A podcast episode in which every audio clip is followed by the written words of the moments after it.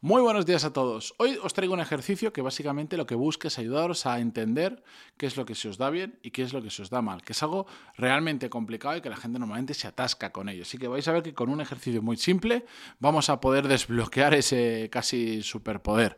Lo vamos a ver en el episodio 1539. Yo soy Matías Pantaloni y esto es Desarrollo Profesional el podcast donde llevo compartiendo desde 2016 todo lo que aprendo en mi camino a mm, trabajar mejor, disfrutar más de, del proceso, disfrutar más de mi trabajo, ganarme bien la vida con ello y un largo etcétera de temas que trato eh, desde, ya os digo, desde 2016. Bueno, que no me enrollo con la presentación, que la gran mayoría que estéis escuchando esto ya lo conocéis más que de sobra. La cuestión es que lo que os traigo hoy no me lo he inventado yo. Esto es un ejercicio que planteó Warren Buffett, ya sabéis, probablemente el inversor más reconocido del mundo, en, lo tengo por aquí la fecha que siempre me olvido, en 2001 en la Universidad de Georgia. Estaba dando como una conferencia delante de eh, alumnos de la universidad y les planteó lo siguiente, que es tal cual el ejercicio que nosotros podemos hacer. Si pudierais invertir en un amigo vuestro que te llevaras el 10% de sus ingresos de por vida, ¿en quién invertirías? Esa fue la pregunta. ¿Vale?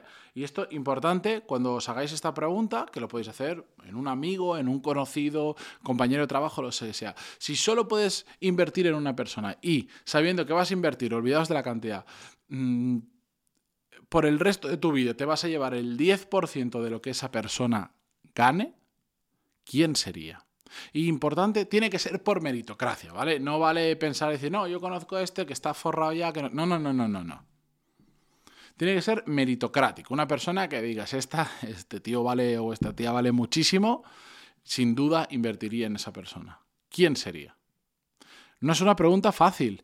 Y a veces yo cuando he hecho este ejercicio con otras personas, hay a quien le viene súper rápido un nombre porque está claro y otras veces cuesta más. Pero al final todo el mundo llega con un nombre y llega convencido con un nombre, que es importante, ¿vale? No lo hagáis si queréis ahora porque me estáis escuchando y no os, no os estoy dejando pensar, pero hacedlo. Y cuando lo tengáis, cuando tengáis ese nombre, pensad, ¿por qué invertirías en esa persona?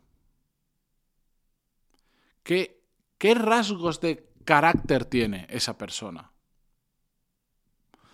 Si respondes a estas preguntas de forma reflexiva y bien, de repente te sale una lista de rasgos de carácter, de actitudes, de habilidades, etcétera, etcétera, que ya sabes que puedes adoptar tú mismo, que puedes seguir, que puedes replicar.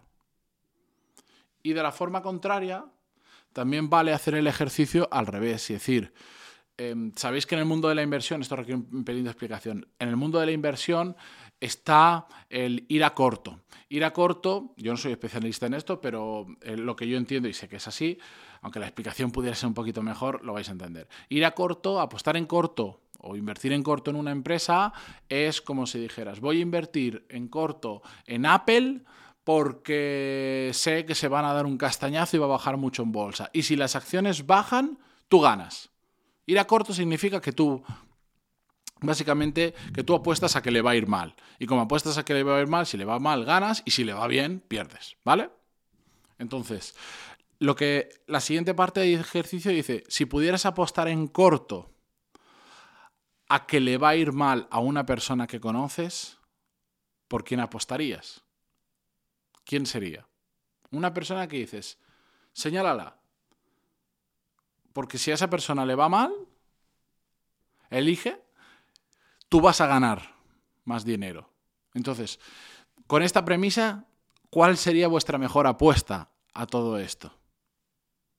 Es un ejercicio conceptual, ¿vale? No entramos en temas de moralidad y nada porque es un ejercicio conceptual, pero si tú supieras que apostando por la persona que más desastre es, que peor le va a ir, vas a ganar dinero, ¿quién sería?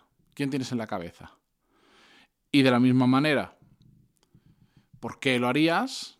¿Y qué rasgos de carácter, qué habilidades, qué, qué le caracteriza a esta persona para que le hayas elegido?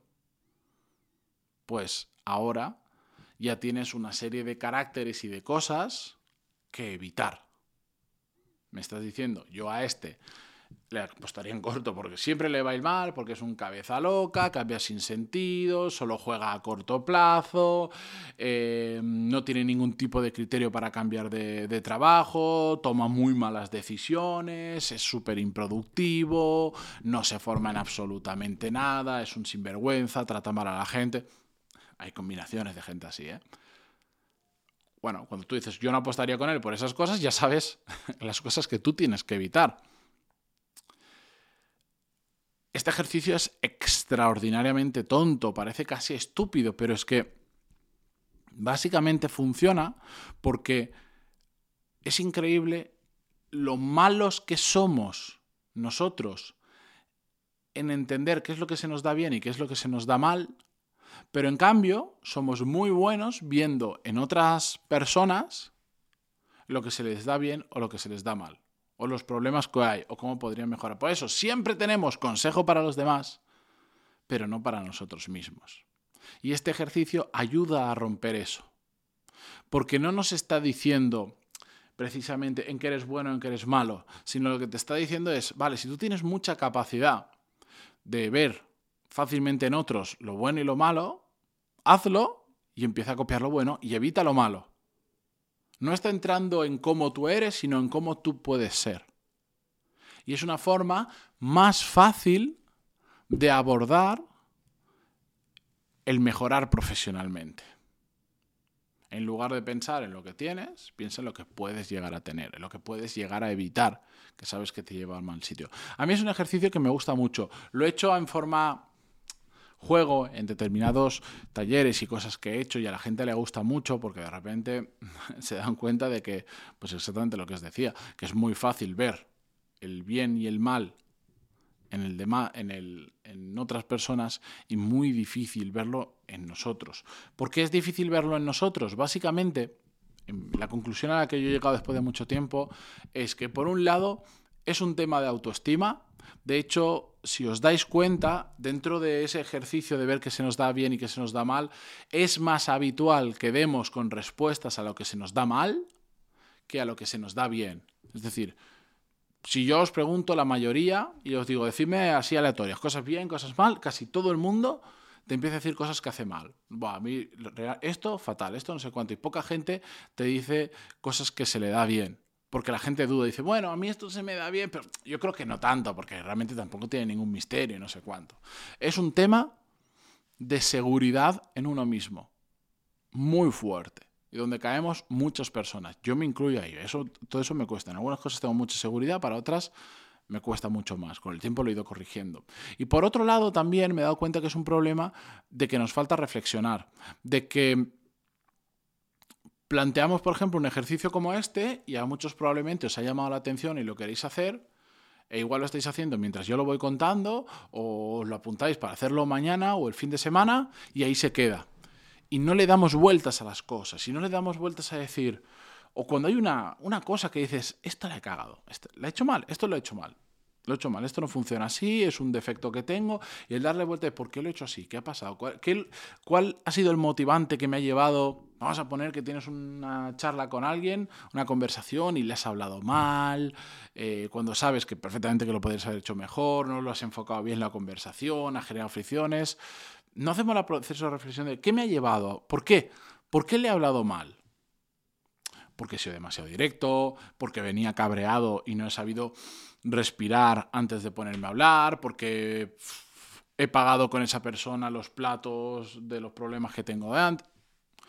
No somos reflexivos, no hacemos esos procesos y hay una parte muy importante de nuestro crecimiento profesional, de nuestro desarrollo profesional, valga, el nombre del podcast, que parte, y lo digo mucho, de la reflexión, del conocernos a nosotros mismos y del estar atento a las cosas que van ocurriendo para empezar a pensar y decir, oye, ¿por qué de repente ahora me empieza a ir bien? ¿Qué ha pasado? ¿Qué ha cambiado? ¿Por qué me empieza a ir mal? ¿Por qué Mm, estoy teniendo problemas con este? ¿O por qué por el cambio antes tenía problemas y ahora de repente me va bien? Y empiezas a darle vueltas, tú, tú, tú, tú. Y eso no lo hacemos. Entonces, es muy complicado saber qué se nos da bien y qué se nos da mal cuando no tenemos suficiente autoestima y cuando encima no nos paramos a dedicar el tiempo a pensar suficiente a este tipo de cosas. Así que eso es una realidad de una inmensa mayoría de personas, en la cual me incluyo, que le he ido poniendo solución con el tiempo, pero mm, he caído en esos mismos errores. Entonces, un ejercicio como el de hoy, yo lo que espero es sé que pues de las varias miles de personas que van a escuchar este episodio, pues la gran mayoría lo escuchará por entretenimiento, por, por escucharlo, se olvidará tal, pero con que unas cuantas personas hagáis el ejercicio, yo estaré más que feliz. Que lo empecéis a hacer y que eso sobre todo, más allá de completar las dos preguntas que he hecho y ya está, que arranque un proceso de reflexión y decir, al final, por ejemplo, ejercicios similares a estos, a mí lo que me ha llevado es durante muchos años estar pensando y dándole vueltas e ir descubriendo porque hay gente que le va muy bien y gente que le va muy mal. Incluso, aunque haya gente muy inteligente, y de repente dices, ¿por qué le va muy mal profesionalmente a esta persona? El otro día me cruzaba con un caso, una persona que decía, pero si este tío es brillante, o sea, es, es extraordinariamente inteligente, está haciendo donde uno tarda una semana, este tío se ha sentado y lo ha hecho en un día, donde otras personas que son buenas lo han hecho en una semana. Es que es brillante. Y aún así, en un trabajo ¿eh? con un sueldo regular, Mm, sufriendo en su empresa y con pocas vistas de que fuera a cambiar. Y digo, ¿cómo puede ser? ¿Cómo puede ser? Bueno, ahí os lo dejo. Eh, yo creo que por hoy, viernes, es suficiente. Gracias a todos por estar como siempre al otro lado. La semana que viene volvemos con más podcasts y más newsletters. Adiós.